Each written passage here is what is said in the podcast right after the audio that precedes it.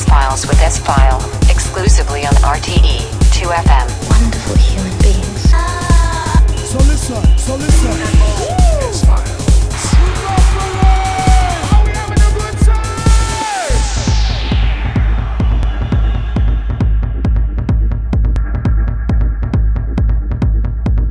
Hello, hello, hello, Ireland.